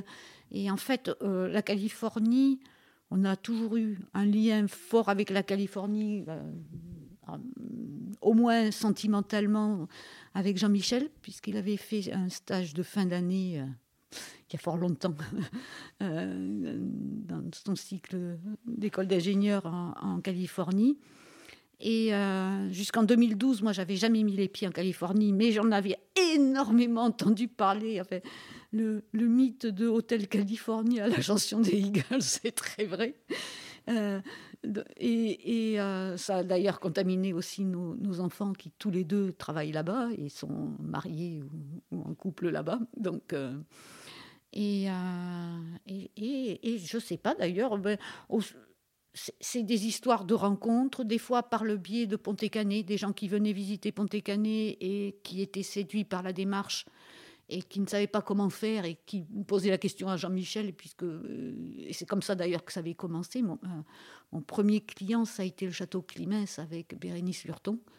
Et, à Sauternes euh, À Sauternes, ouais. Et, et moi, enfin, j'avais pas du tout envisagé la partie consulting, mais, mais c'est quelque chose de très excitant pour moi parce que ça permet de voir plein d'autres choses, plein d'autres personnes, plein d'autres problèmes, plein d'autres cépages, terroirs ou, plantes. Euh, je je travaille pas que sur la vigne et c'est c'est euh, intéressant. Euh, toujours pareil, c'est toujours à chaque fois un pas de plus dans la compréhension du vivant.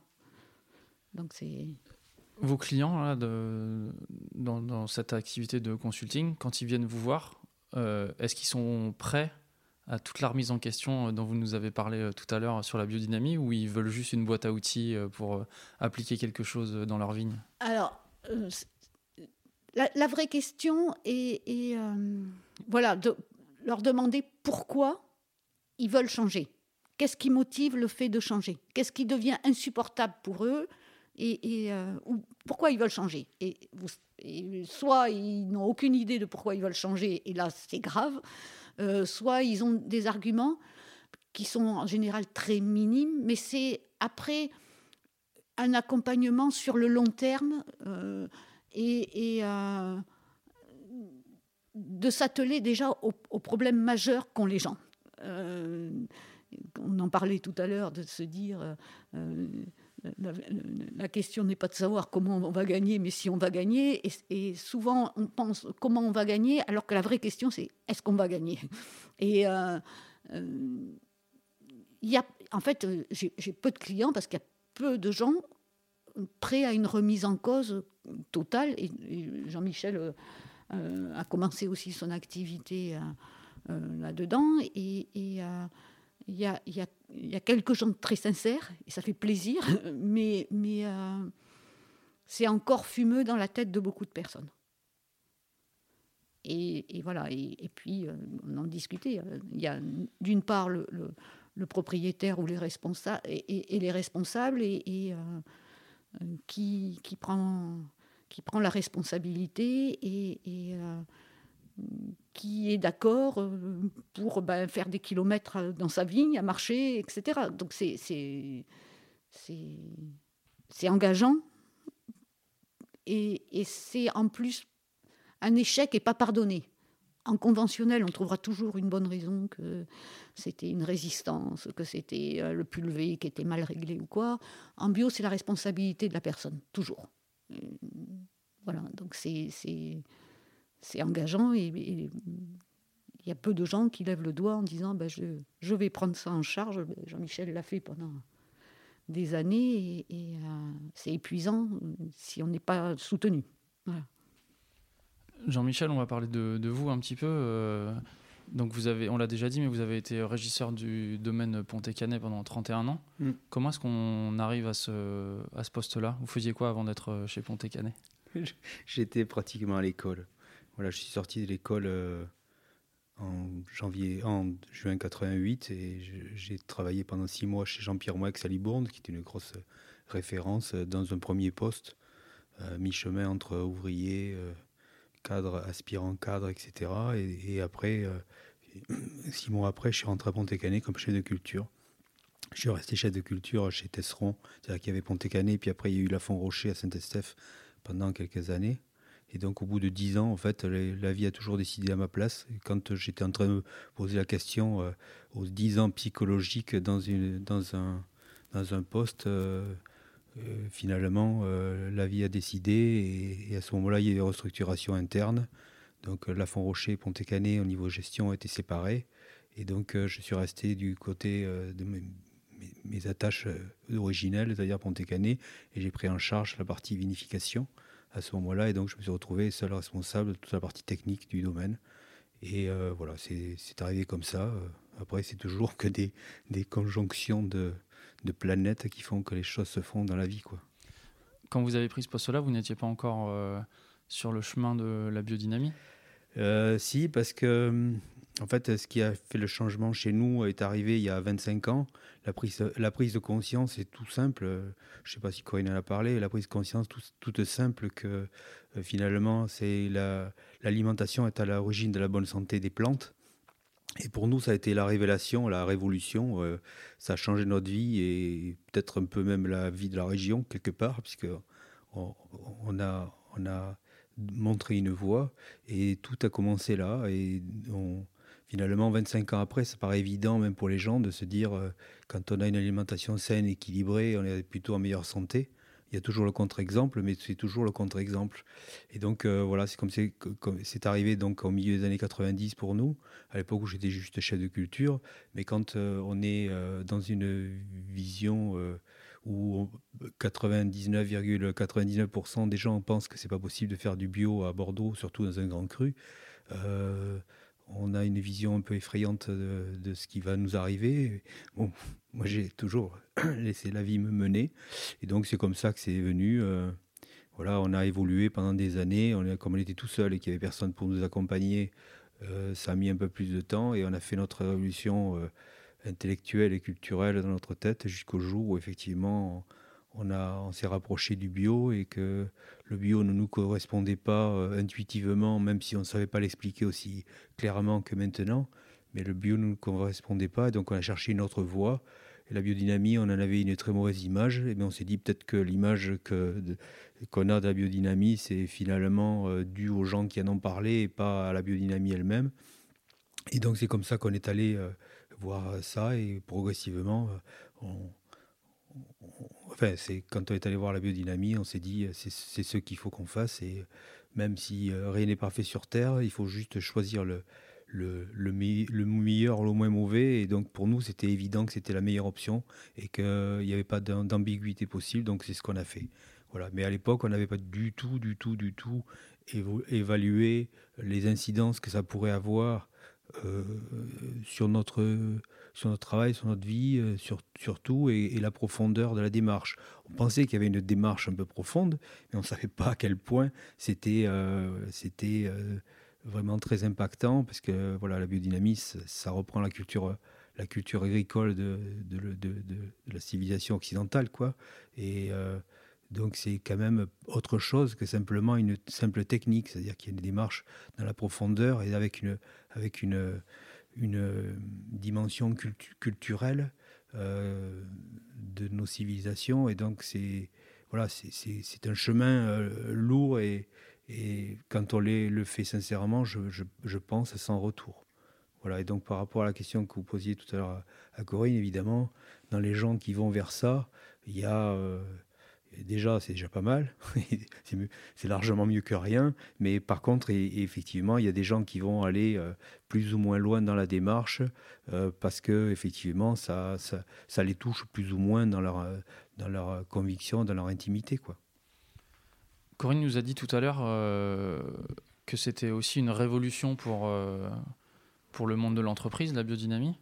Comment est-ce que ça a été perçu quand quand vous avez amené le, sujet euh, à Ponté-Canet C'était déjà un château bien établi qui faisait des vins euh, très bons, ça fonctionnait. Comment est-ce que ça a été perçu cette révolution? Il y a, vous savez, dans, des structures, euh, au, risque de, de, vous décevoir, il faut se dire que plus la structure est importante, plus vous allez avoir des gens qui sont dubitatifs, sceptiques, etc. Et c'est pas du tout un jugement de valeur, c'est simplement chacun a ses propres intérêts dans la vie. Et donc, euh, il y en a qu'un qui doit être convaincu, c'est celui qui a les cordons de la bourse dans la main. Après, euh, les autres, c'est mieux s'ils adhèrent, mais il ne faut pas non plus s'arrêter sur ces détails-là. Euh, voilà, il faut tracer sa route. Euh, si on attend que tout le monde soit content dans une grande ronde de joie, vous pouvez attendre un moment. Quand ça arrive, c'est mieux. Donc nous, on a eu la, caractéristique, malgré tout, d'être les premiers chez Premier dans une région viticole.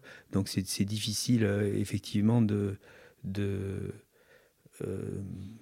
d'avoir l'adhésion de tous comme ça, parce qu'effectivement, pendant très longtemps, même encore pour beaucoup, euh, l'usage des pesticides, c'est juste euh, quelque chose d'obligatoire et qu'il n'y a même pas euh, à se poser la question de, savoir si on peut s'en passer. Donc, quand on arrive dans une région et dans une entreprise et qu'on commence à faire des, des tisanes de plantes sur un trépied mal ficelé parce qu'on on commence et qu'on n'a pas encore ce qu'il faut, ça fait un peu rigoler. Effectivement, donc après, il y a les gens finalement qui se rendent compte que le milieu dans lequel ils travaillent est devenu beaucoup plus sain. Donc euh, c'est comme ça, et puis que finalement, il y a aussi de la récolte sur les pieds, alors qu'ils attendaient qu'il n'y en ait plus. Donc c'est que ça permet de, d'avoir l'adhésion des gens progressivement, mais, mais il faut pas forcer les gens, il faut pas, faut pas violer les gens dans leurs convictions, il faut juste euh, avoir les résultats. Et, vous ne pouvez pas faire adhérer euh, un personnel d'une entreprise ou même euh, euh, des simples citoyens à, des pratiques contre leur gré et, comme ça, je dirais, de façon artificielle. C'est juste par les résultats que l'on a, le sérieux que l'on a et la façon de l'expliquer qu'on peut faire adhérer les gens et que ce soit du personnel ou que ce soit des consommateurs. La biodynamie en tant que telle, elle n'a aucun intérêt si, si ce n'est pas pour améliorer la qualité des vins. Euh, voilà, donc euh, je crois que pour beaucoup, c'est euh, la, fin de l'histoire d'être en biodynamie. Pour nous, la, biodynamie, c'est juste un outil et c'est pas une fin.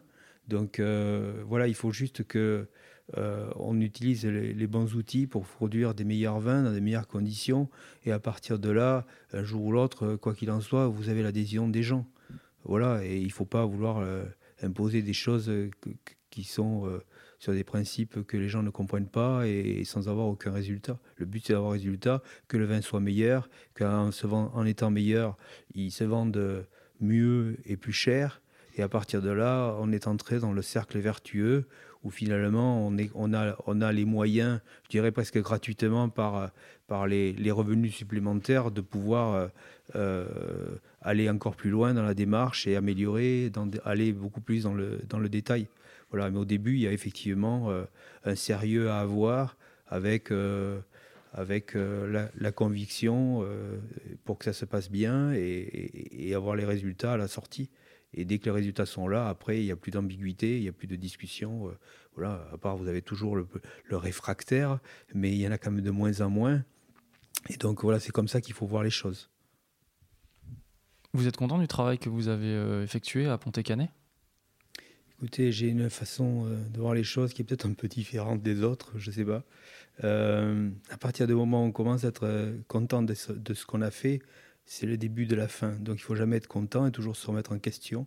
Donc je n'ai jamais été content de ce que j'ai fait. Effectivement, bon, c'est une, une, une, un raccourci. Effectivement, je pense que euh, l'impact de tout le travail qui a, qui a été fait euh, s'est vu dans les vins et c'était euh, le but. après, il faut jamais se dire je suis arrivé au point ultime et voilà. Il y a, il y a encore où je, je, je, pensais qu'il y avait encore une ou deux générations de travail forcené avant d'avoir atteint le Graal du vin. Voilà. Mon but dans la vie, c'est de faire un vin euh, d'émotion. Et le vin d'émotion, c'est celui qui fait frissonner euh, ou qui fait pleurer les gens quand ils le dégustent. Donc je ne sais pas si je l'ai produit. De temps en temps, j'ai eu des gens qui avaient une larme à l'œil en, dégustant un vin du domaine. Euh, voilà, et, donc c'est signe que je m'en suis un peu approché. Mais il faut, il y avait encore, il y a encore énormément de travail dans, dans cette direction-là. Voilà, et si, on, si, on, si on met le curseur du grand vin au niveau du vin d'émotion, effectivement, euh, il y avait encore, euh, il y a encore énormément de, de travail. Et, voilà, mais le, but, le but pour moi, le but ultime, c'est ça, c'est-à-dire de, d'avoir de participer à produire un, vin qui, qui donne un moment particulier aux gens. et ça, c'est assez compliqué. Déjà, il faut quand même avoir un terroir qui permette de le faire. Et ensuite, il faut euh, énormément de travail, euh, d'attention et de, tous les détails et sur des choses qui, des fois, euh, paraissent un peu éloignées aux gens, mais qui sont inscrites dans une dimension globale. Alors, vous êtes sur un terrain qui nous plaît beaucoup, les vins d'émotion. La, question est pour vous deux, Jean-Michel et, et, Corinne. Est-ce que vous, quand est-ce que vous avez rencontré des vins qui vous ont procuré ce genre d'émotion? Écoutez, je pense que celui, celui c'est un moment difficile. Euh, enfin, c'est difficile d'avoir ce genre de, de moment-là. Effectivement, je laisserai de côté euh, les vins de Ponté-Canet parce que j'avais effectivement un lien particulier avec eux. Euh, on trouve toujours ces enfants très beaux. Mais effectivement, les moments d'émotion, c'est quand même avec les vins de la Loubise Leroy. Donc euh, ça reste quand même des... Ça revient souvent hein, quand même cette réponse euh, avec les vins. Euh, oui, voilà. Donc c'est sont, sont des vins qui sont de, je crois, après ils ont leur, leur, qualité, leurs défauts sûrement et, et leur parti pris dans la façon de les élaborer, c'est pas le problème, mais, mais, mais ils ont une dimension qu'on rencontre assez peu souvent et, et qu'on rencontre peut-être de moins en moins. La, je, suis arrivé au constat que la, la, viticulture a changé dans les 30 à 40 dernières années. Et on est passé euh, d'une viticulture euh, qui était peut-être euh, comme ça, c'est-à-dire issue d'expérience, à une viticulture beaucoup plus technique, industrielle. Et, et cette viticulture industrielle euh, même si c'est fait avec attention, ça reste quand même toujours une viticulture euh, de, machines et de techniques et de technologies. Euh, je pense qu'elle n'est pas du tout destinée à la, production de, grands vins au sens grand vin d'émotion. Et donc il faut avoir mettre en place des, des, des, idées, c'est pas plus cher, c'est juste une façon de concevoir les choses qui est différente pour atteindre, pour espérer atteindre ce niveau-là. Et, euh, donc, euh, je, crois que malgré tout, euh, la Loubise, elle, a elle a mis en place une viticulture chez elle qui, est, qui est aussi dans, dans cette, dans cette dimension-là et qui se retrouve effectivement dans les, dans les vins. Évidemment, quand vous avez des grands terroirs, comme elle voire des très grands terroirs, c'est plus facile aussi sûrement, mais, mais encore faut-il le faire et, et voilà, donc euh, c'est c'est quelque chose qui est, fort et je pense que la prochaine génération, c'est comme ça que je, vois les choses, et ça fait longtemps, la prochaine génération des grands vins, enfin des, vins chers ou premium ou je ne sais pas comment, euh, je, pense que ça sera plus dans cette, dans cette dimension-là. Alors c'est un marché peut-être de, niche, mais euh, il y, y, a une dimension artistique dans un, dans un grand vin. Euh, c'est-à-dire que les gens qui sont capables de recevoir cette émotion-là, il y en a peu, et plus on va dans, quelque chose de fin au niveau de l'analyse d'une œuvre, d'une musique, etc., moins vous avez de gens qui sont concernés, mais plus, plus l'œuvre peut être euh, comprise et décryptée. Et pour le vin, pour moi, c'est exactement la même chose. Il y a plein de gens qui passeront devant euh, devant euh, un tableau et qui regarderont juste l'image du tableau. Et puis après, plus vous allez vers des gens euh, euh, érudits dans, cette, dans cet art-là, plus vous allez avoir des gens qui sont capables de comprendre. Et pour un vin, c'est pareil. Vous avez énormément de vins qui sont des boissons. des simples boissons et, et voilà, c'est sûrement très bien. Et puis après, vous avez des vins qui sont de plus en plus euh, élaborés dans leur façon d'être euh, conçus ou exprimés par un terroir. Et à ce moment-là, vous avez de moins en moins de gens, malgré tout, dans la pyramide. Enfin, à l'échelle mondiale, ça fait quand même sûrement un paquet de gens euh, qui sont capables de, décrypter réellement la, les subtilités de ce vin-là. Et voilà, le, le, le, rôle que l'on se fixe avec, euh, avec Corinne et même, euh, même euh, à Napa en Californie avec les enfants, c'est juste de pouvoir aider les gens qui ont cette vision-là, de pouvoir les, les accompagner dans, dans, cette mise en œuvre de, des moyens pour exprimer un endroit avec, avec une dimension émotionnelle pour obtenir autre chose qu'une simple boisson. Il n'y a rien de plus désaltérant que l'eau. Donc, euh, si on veut de si on veut se désaltérer, autant prendre de l'eau. Après, si on veut un moment d'émotion, euh, il faut, euh, il faut avoir du vin et, entre autres. Et puis, si on a du vin, il faut qu'il soit, voilà, que son origine puisse transparaître et avec, avec une pertinence, voilà, qui, qui est aussi quelque part le travail d'une mise en œuvre de l'homme mais qui passe pas par la technique, ni la technologie, ni les radars, ni les satellites, ni les GPS. C'est comme ça. Et vous, Corinne, les vins d'émotion ah ben, Qu'est-ce que vous avez comme souvenir? Euh, C'est le même souvenir, puisqu'on était ensemble. Euh, C'était un vin en particulier? euh, après, il y avait toute la gamme. On a eu la, chance d'avoir une dégustation fabuleuse. On, on, était avec des amis, on était assez nombreux. On avait eu la chance de visiter des très grands domaines avant, après. Et je crois qu'on a tous eu euh, un, coup de poing dans l'estomac en dégustant les vins de la Loue. Moi, réellement, c'est la seule fois dans ma vie où j'ai pleuré en, buvant un vin. Peut-être aussi par jalousie, parce qu'en fait, euh, quand, quand, on fait du vin, on a toujours un vin rêvé dans la tête, euh, dans plusieurs dimensions. et on le construit avec ce qu'on a en essayant d'atteindre ça, en sachant que jamais on l'aura.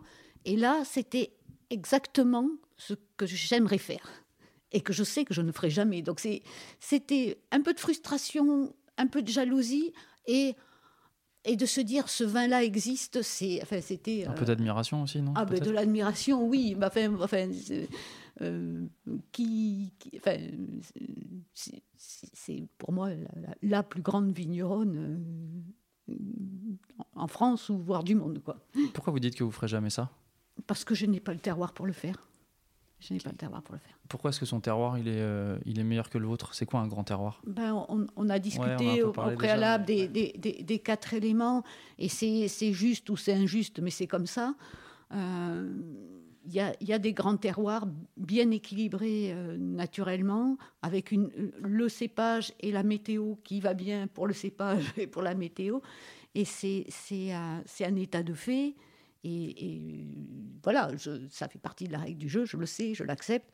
Après, la, contrepartie, c'est que il faut, il faut quand même être sur un, joli terroir. Mais le gain qualitatif pour passer de pas bon à bon euh, quand euh, on est sur un joli terroir est, est assez facile.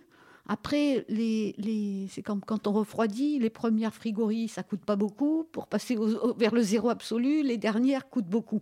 Et c'est un petit peu ça, c'est, euh, c'est vraiment de, de, ben de, pouvoir euh, optimiser toutes les frigories et d'arriver vers, vers le, le, vin parfait, mais je, je, sais que je ne l'aurai pas parce que c'est comme ça. Vous pas le bon terroir, enfin pas le meilleur. C'est pas le meilleur terroir du monde et après des, grands terroirs, il y en a très très peu quoi. Mais finalement, si elle a un grand terroir, euh, la Loubise Leroy, elle a moins de mérite que vous à faire un, un très bon vin, euh, c'est beaucoup plus facile, non? Ah, je pense pas, j'en sais rien, parce que d'un autre côté, il y a des gens avec des très grands terroirs et qui font pas des très grands vins. L'inverse existe aussi. Donc, elle, a, à mon avis, quand même un grand mérite. Donc là, c'est la bonne personne, enfin, c'est la rencontre de la bonne personne avec oh, le oh, bon terroir, d'après vous. Ouais. Oui, oui, oui, Alors, Jean-Michel, vous avez déjà un peu répondu euh, à la question que je vais poser, mais euh, vous êtes tous les deux maintenant lancés, euh, en plus du domaine de, du champ des trails, dans, le, dans une activité de, de consulting. Pourquoi est-ce que finalement vous avez pris cette décision et pourquoi vous ne restez pas tranquillement à travailler dans votre domaine et à chouchouter vos, vos vignes Pourquoi est-ce que vous, allez parcourir le monde comme ça? Ben, Je vous ai dit, enfin, c'est presque devenu maintenant la culture de la vigne pour moi un prétexte à comprendre le vivant. Et, et euh, c'est pas que j'ai fait le tour de, de, mon endroit, mais bon, je, le connais quand même assez bien. Euh, à chaque fois que je découvre une nouvelle culture, une nouvelle plante, un nouvel endroit, un nouveau climat, c'est euh, j'en trouve la, salle des machines dont je parlais tout à l'heure et, je vois un nouveau fil. Et, euh, et un jour, j'aimerais pouvoir faire le plan de cette salle des machines pour les, ben, ceux qui, qui, viendront derrière moi et, et, euh, faciliter la tâche. Mais euh, je sais que je ne l'aurai jamais en entier. Euh, mais à, chaque fois, c'est un gain de plus dans la connaissance. au-delà de la vigne. Quoi. La même chose pour vous, Jean-Michel? Vous partagez ça avec Corinne? Oui, et pendant des années, je me suis mis à, essayer d'expliquer la biodynamie. La première fois que j'ai entendu parler de biodynamie, c'était avec un, discours qui était décalé et qui m'a fait euh, repousser ces principes-là pendant, pendant des années. Et donc, euh, quelques années après, mettant en, en place moi-même la biodynamie, je me suis fixé aussi un objectif, c'est celui de, d'essayer de donner une image positive et, et explicable euh, avec des moyens, avec des mots simples de la, biodynamie. Et donc, je, je, pense qu'il y a un travail qui, est, qui reste important donc à, pouvoir faire dans la révélation des ou dans la révélation des grands vins avec un, ou des grands terroirs avec, euh, avec cette dimension artistique enfin, euh, ou émotionnelle. Et donc, euh, voilà, il, y a, il, faut, il faut aussi partager. Et donc, voilà, j'arrive à un âge maintenant où je peux euh, faire des choses et me faire plaisir aussi. Et donc c'est aussi dans ce sens-là que, que je veux travailler. J'ai même euh, envisagé de ou proposer à des écoles. Il n'y en a aucune qui m'a répondu quand même.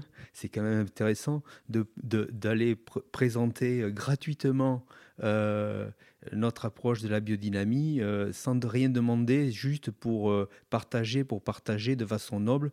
D'un côté, j'ai des clients qui me permettent de, de, vivre dans mon activité et je me suis dit, ben, à ce moment-là, quand on dit partager, c'est pas obligatoirement euh, avec des visions financières. Et donc, j'ai aussi proposé à des écoles, je compte continuer de le faire, des écoles de viticulture, pour, pour montrer aux gens, aux jeunes qui sont à l'école, que finalement euh, euh, la biodynamie n'est pas inaccessible. Et donc euh, voilà, c'est aussi dans cette dimension-là que je me situe de, de, présenter quelque chose de, de, positif et de donner un autre son de cloche que celui de la chimie lourde et, et de, des trucs qui servent à rien et, qui sont juste là pour noyer le poisson. Quoi. Pourquoi est-ce qu'ils ne sont pas réceptifs d'après vous? Le monde de de l'éducation, le monde agricole, euh, le monde de l'éducation agricole, le monde de l'agriculture en général, euh, quoi qu'on dise et quoi qu'on fasse, est encore assez euh, obtus avec des principes d'agriculture biologique, a fortiori de biodynamie. Donc il y a toute une éducation à changer. Moi je suis ingénieur et énologue d'une autre génération sûrement.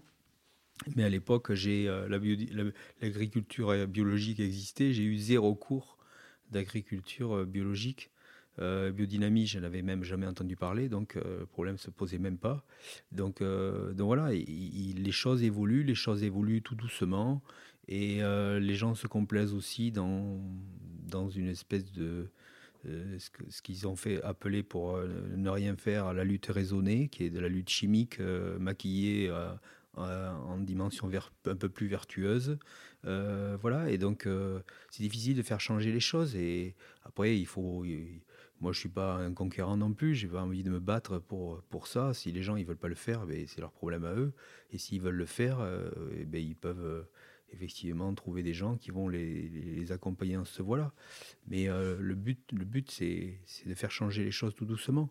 Mais voilà, il n'y a pas je ne pense pas que le monde de l'agriculture soit encore particulièrement réceptif à, l'idée de l'agriculture biologique. Et quand vous avez, euh, euh, vous écoutez euh, le premier syndicat agricole que je ne citerai pas, mais que tout le monde connaît, je ne pense pas que ce soit des fervents défenseurs de, l'agriculture biologique. À côté de ça, des fois, vous avez des modèles qui sont présentés en, comparaison. je ne parle pas de la biodynamie là directement, mais de l'agriculture biologique. Vous avez des modèles qui sont présentés en alternative qui sont juste des modèles euh, complètement euh, euh, délirants et, et, et, qui ne sont, pas, qui sont pas crédibles, même, même avec des, auprès de gens qui sont qui, sont, qui peuvent être réceptifs. Donc, et, entre les deux, je pense qu'il y, y, a la raison et, voilà quoi. On peut pas revenir avec les ânes pour tirer les charrues, pour gratouiller trois légumes. Et à côté de ça, euh, la ferme des mille vaches, euh, je pense qu'entre les deux, il y a quelque chose d'acceptable.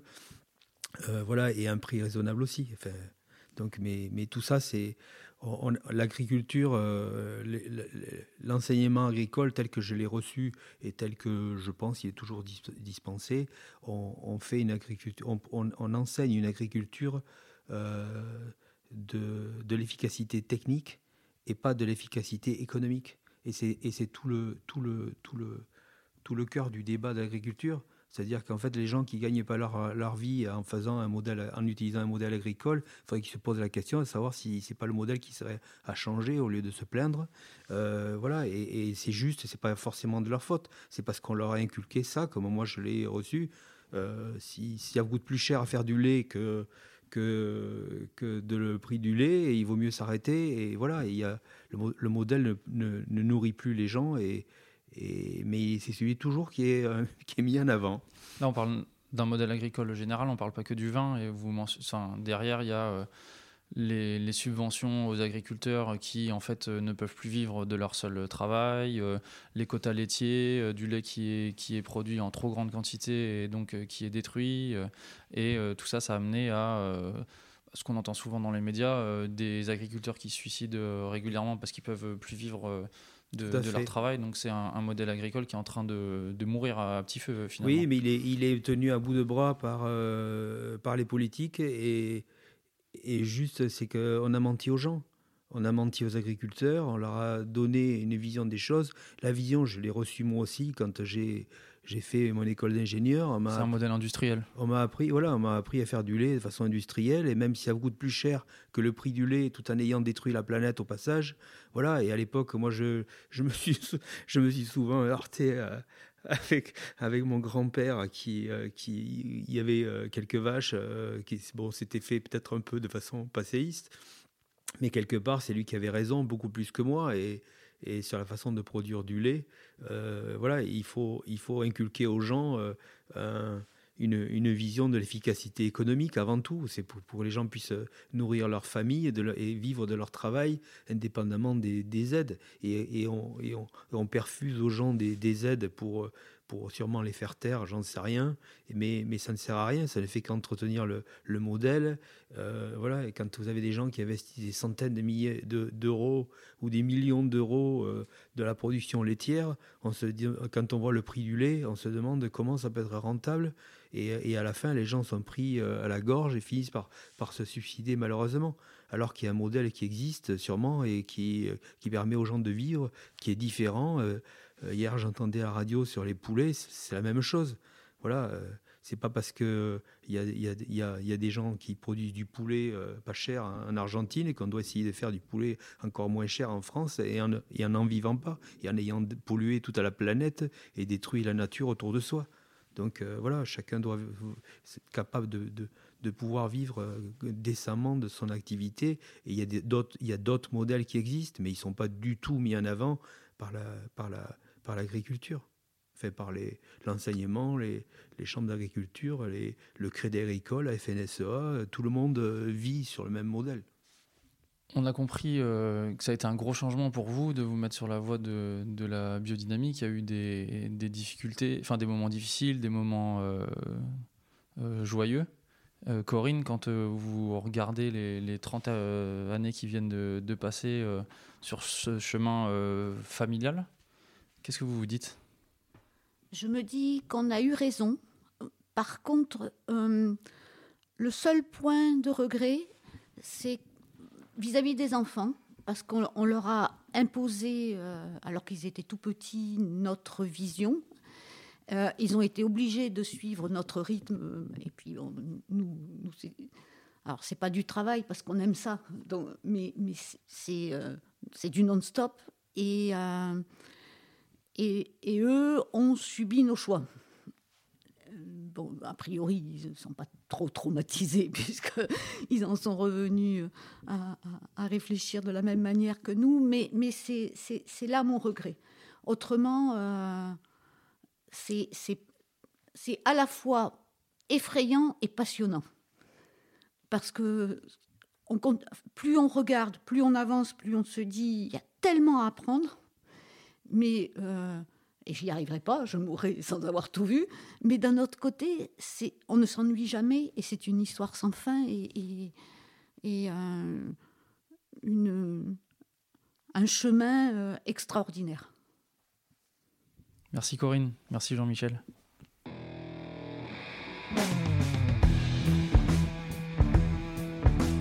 Chers auditeurs, chères auditrices, nous sommes très heureux que vous soyez arrivés au bout de cet épisode. Nous sommes sortis des sentiers battus, ce qui continue une vraie stimulation intellectuelle. Les discussions avec Corinne et Jean-Michel se sont poursuivies lors du déjeuner et nous les remercions chaleureusement pour la franchise et la générosité avec laquelle ils ont répondu à nos nombreuses questions. L'envie de transmettre était manifeste. Côté vin, notre avis est simple. Nous n'avions jamais rien bu de ce niveau-là pour 10 euros. Oui oui, 10 euros la bouteille. Donc n'hésitez pas à goûter pour vous faire un avis et surtout, faites un tour à Margueron pour rencontrer ce couple sensible et passionnant. Si l'épisode vous a plu, partagez, commentez, notez les amis. Tout est bon pour que le bon grain de l'ivresse grandisse. Et pour participer au financement de ce podcast, déplacement, ingénieur son et matériel, vous pouvez nous faire un don sur notre page Tipeee, tipeee.com slash le bon grain de l'ivresse. À la réalisation aujourd'hui, Antoine Sica, Florian Nunez et moi-même, Romain Becker. Merci à Emmanuel Napet pour le mixage, à Emmanuel Doré pour le générique original et à Léna Mazilu pour les graphismes. On se retrouve très vite pour de nouvelles aventures viticoles. D'ici là, prenez soin de vous et buvez bon